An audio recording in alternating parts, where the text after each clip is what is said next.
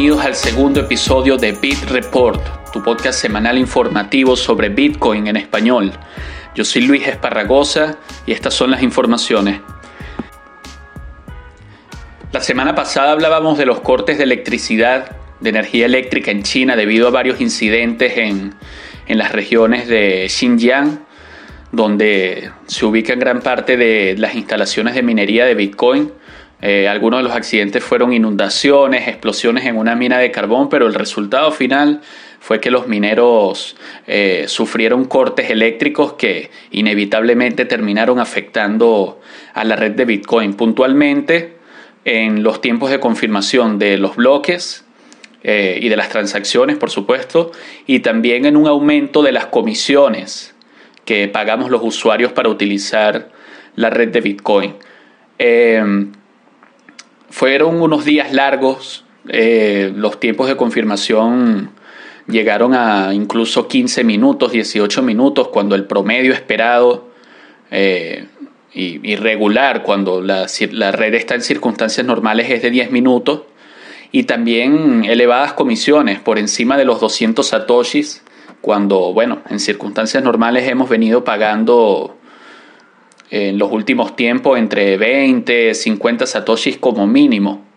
Esto por supuesto puede ser una situación desesperante para los usuarios que, bueno, si contamos desde el 16 de abril hasta la fecha habrían pasado unos 10 días, pero el problema es que un día antes eh, se había realizado el ajuste de dificultad de la red, entonces al quedar los mineros eh, por fuera el poder de procesamiento de la red bajó y todavía faltaba mucho, mucho tiempo para el ajuste de dificultad. Entonces teníamos dos opciones, o esperar que al siguiente ajuste de dificultad, que ocurre cada 2016 bloques, o esperar a que los mineros eh, solucionaran sus problemas y se conectaran de nuevo, aportando otra vez poder de procesamiento y, siguiendo con, eh, con, su actividad de, confirmar las transacciones en Bitcoin. Pero afortunadamente eso fue lo que ocurrió. A partir del viernes 23 de abril comenzó a notarse una mejoría en los tiempos de confirmación de la red y la reducción de la tasa de comisión por transacción. Y a lo largo del fin de semana la tendencia fue a la baja en ese sentido pero también el poder de procesamiento fue aumentando. A tal punto que durante el fin de semana, sábado y domingo 24 y 25 de abril, bueno, se han llegado a confirmar bloques con unas comisiones mínimas de 15 satoshis, que teníamos tiempo sin ver 20 satoshis, 25 satoshis, y a medida que se reintegraba nuevamente el hash rate a la red. Mientras que durante la semana el hash rate descendió a 120 exahashes en uno de sus puntos más bajos. Entre el sábado y el domingo la red recuperó, se recuperó hasta llegar nuevamente a 170 exahashes. Hay que decir que el poder de procesamiento de la red de Bitcoin ha venido aumentando a lo largo de los años y por eso la importancia del ajuste de dificultad, que si bien nos ayuda cuando los mineros se desconectan, el, ajuste, se, la dificultad se reduce.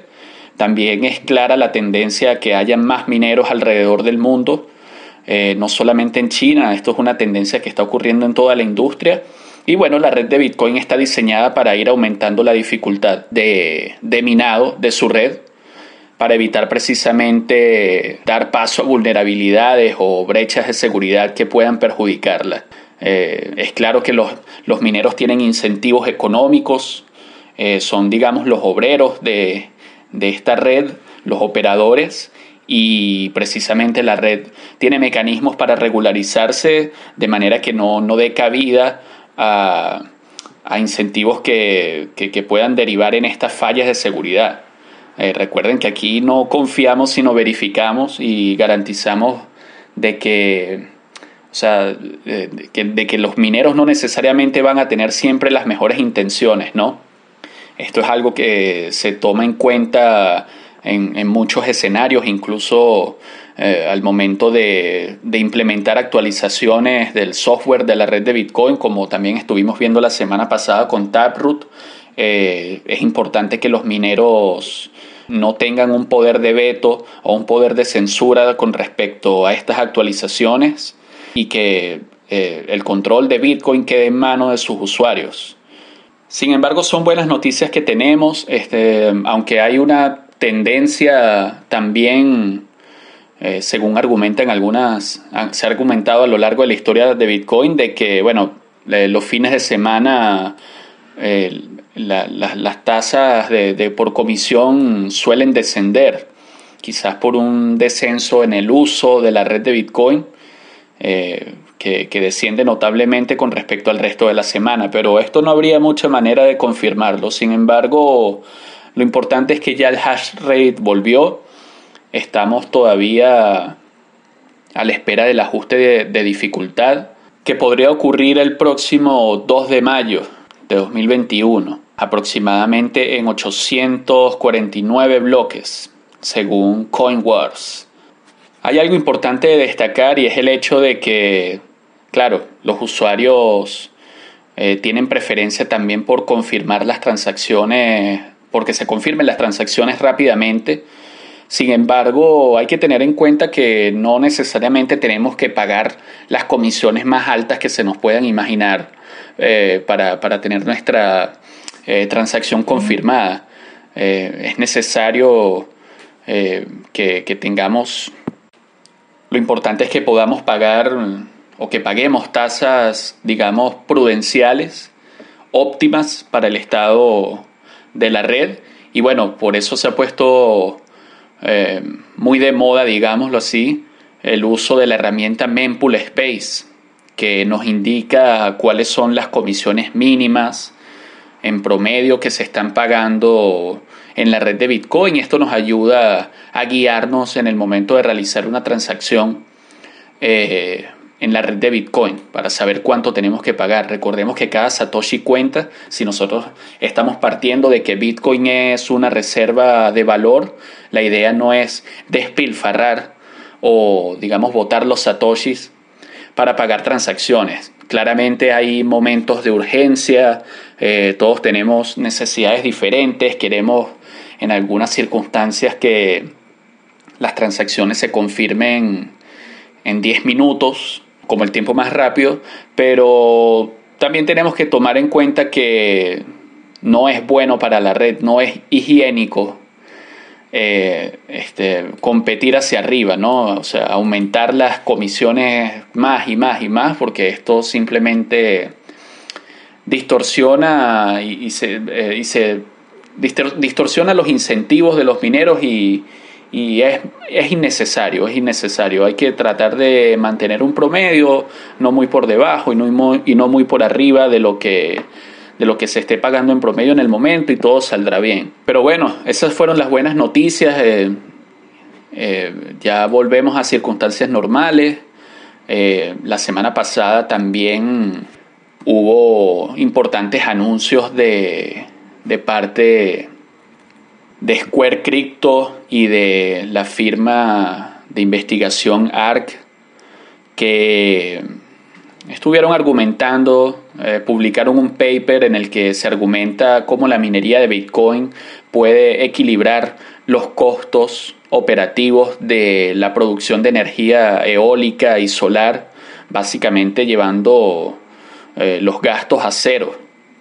Es decir, este, este tipo de producción de energía eh, renovable, eh, aunque suene muy idóneo y, contribuya con la conservación del ambiente, eh, no siempre es eficiente porque a veces se produce un excedente de energía, almacenarla es complejo y, y, también hay ciertas intermitencias, ¿no? Entonces el planteamiento que ellos ofrecen es el de utilizar estos excedentes de energía para invertirlos en la minería de Bitcoin, de manera que cuando no se necesite energía, esta se invierta en minar esta criptomoneda, que como sabemos es una actividad que cada vez es más rentable, quizás durante algún tiempo con el mercado bajista de 2018, de 19, que Bitcoin no tenía el precio que, que tiene ahorita, eh, los mineros estuvieron configurándose y buscando otra vez la estrategia de hacer otra vez rentable su,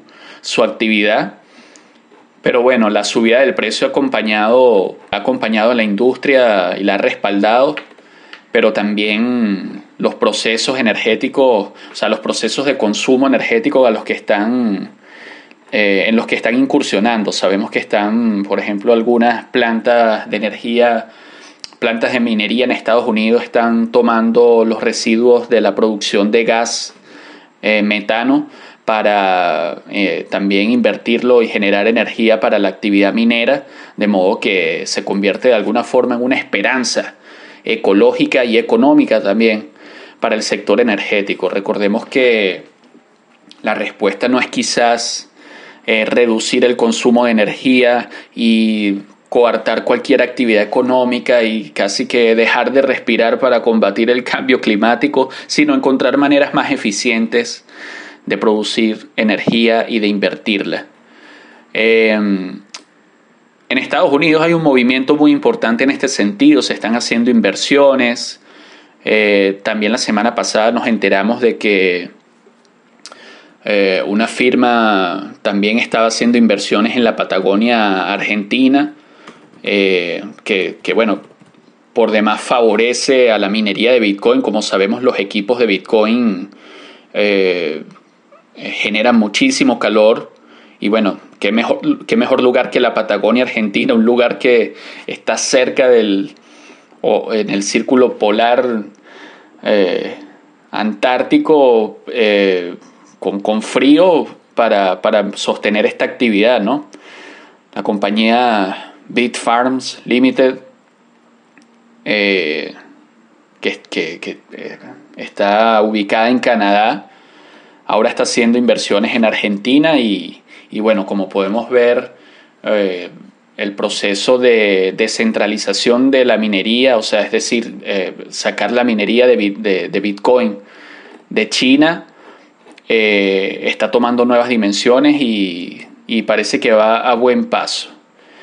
Entonces, hay entusiasmo. de parte de China, sin duda esto es una la minería de Bitcoin es muy importante, pero también la compra, la adquisición de Bitcoin es sumamente importante. Les recomiendo que vean el, un análisis que realizó Max Kaiser eh, en, el medio de comunicación RT, donde hablan sobre la importancia geopolítica de Bitcoin para China, que como sabemos ha estado realizando pruebas y ya emitió su yuan digital y al parecer está buscando respaldarlo en, oro primeramente y luego en Bitcoin. Es un proceso, eh, digamos, transitivo donde su economía eh, la van a trasladar a Bitcoin como un estándar.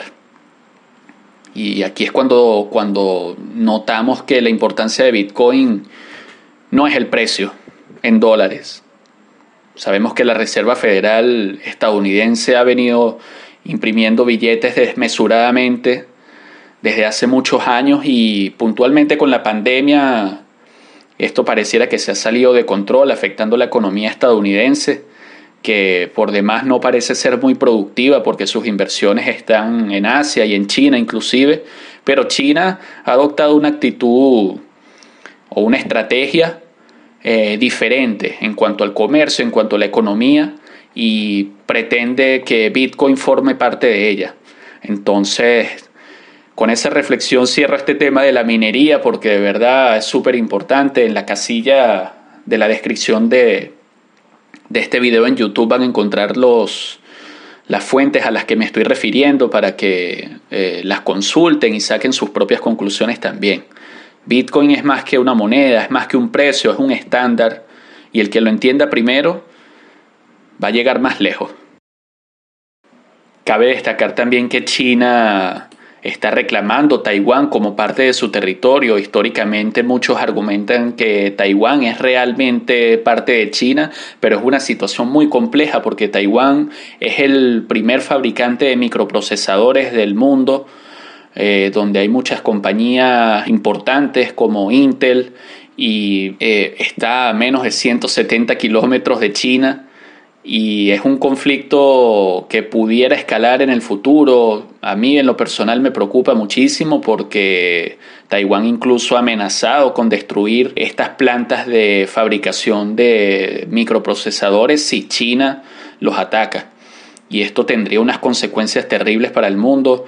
Eh, algunos analistas estiman que si esto llegase a suceder, el mundo estaría sin microprocesadores durante al menos cinco años, de tres a cinco años. Las consecuencias de esto serían, serían desmesuradas para la, para la humanidad. O sea, entraríamos en una etapa, digamos, de arcaísmo o de primitivismo tecnológico como en las peores distopías cinematográficas y literarias. Sería una etapa de incluso de canibalización de los equipos con los que ya contamos en casa y se crearía un mercado negro y una situación sin precedentes. Que, o sea, esto sería realmente distópico, por lo menos, si no apocalíptico. Entonces esperemos que los países se comporten, puedan negociar, podamos convivir eh, en paz y que los intereses se puedan alinear a favor de, todos. Pero sabemos que esto no, siempre es así y, es un tema que preocupa bastante. Eh, les recomiendo el análisis que hacen desde la Academia de Platzi, bastante interesante sobre este tema.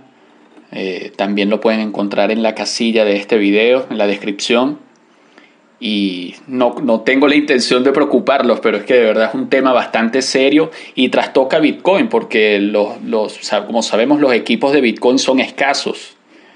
No existen muchos fabricantes de los ASICs, los llamados ASICs que trabajan en base al algoritmo SHA-256 con la prueba de trabajo que es un proceso sumamente intensivo, necesitas tecnología de punta, hardware resistente porque estos circuitos consumen muchísima electricidad, están sometidos a calor, altas temperaturas y es un proceso computacional bastante pesado. Entonces no cualquiera produce este tipo de microprocesadores, de chips y es sumamente importante para Bitcoin que esto no suceda.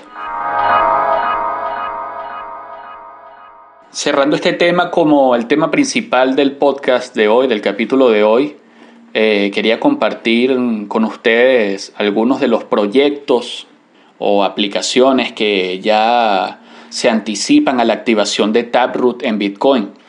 Como también eh, comentamos la semana pasada, aunque no hemos explicado qué es Taproot formalmente, eh, sino una solución nueva de escalabilidad que se va a implementar en Bitcoin muy pronto estos proyectos ya están en desarrollo, hay mucha gente trabajando detrás de ellos, anticipándose a la activación de Taproot. Eh, quería hacer un repaso de estas aplicaciones, de estos proyectos. El artículo lo pueden encontrar en Criptonoticias, es de mi autoría.